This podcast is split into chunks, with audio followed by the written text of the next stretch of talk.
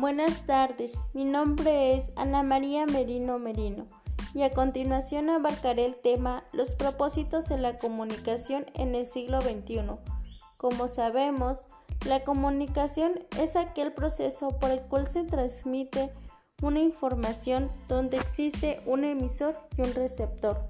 Si llegara a faltar uno de ellos, no sería posible llevar a cabo la comunicación ya que el emisor es el que da la información, el que la expresa y el receptor es el que la recibe. Aunque también debemos tomar en cuenta que debe haber un código, un mensaje, un canal y un contexto.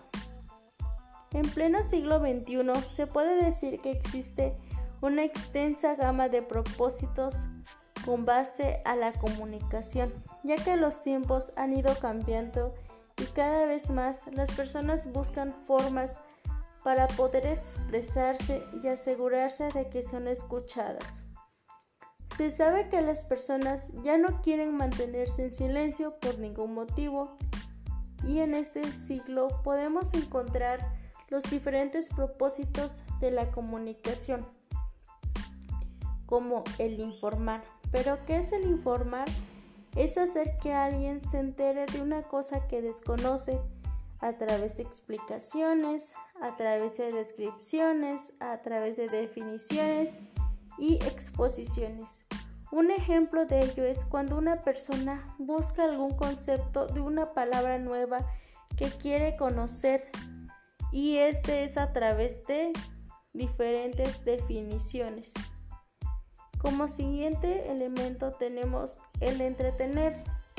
Este propósito hace que nuestro tiempo sea de manera más agradable a través de aplicaciones, a través de programas, a través de la radio, etc.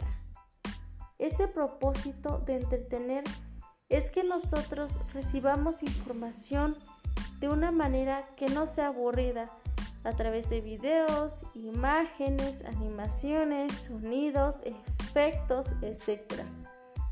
De ahí tenemos el persuadir. ¿Pero qué es persuadir?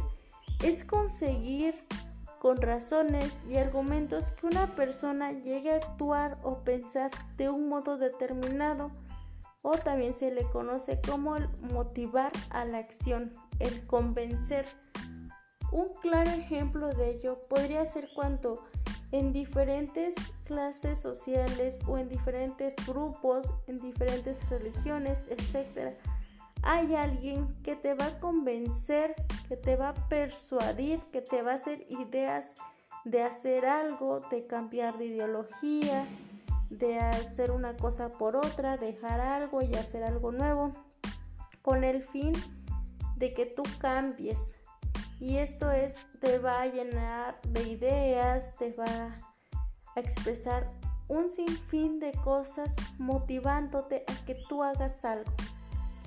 Bueno, para finalizar, es importante decir que para que la comunicación se lleve a cabo de una buena manera, el emisor tiene que saber expresarse y el receptor debe de saber escuchar para no dar malos entendidos. Gracias.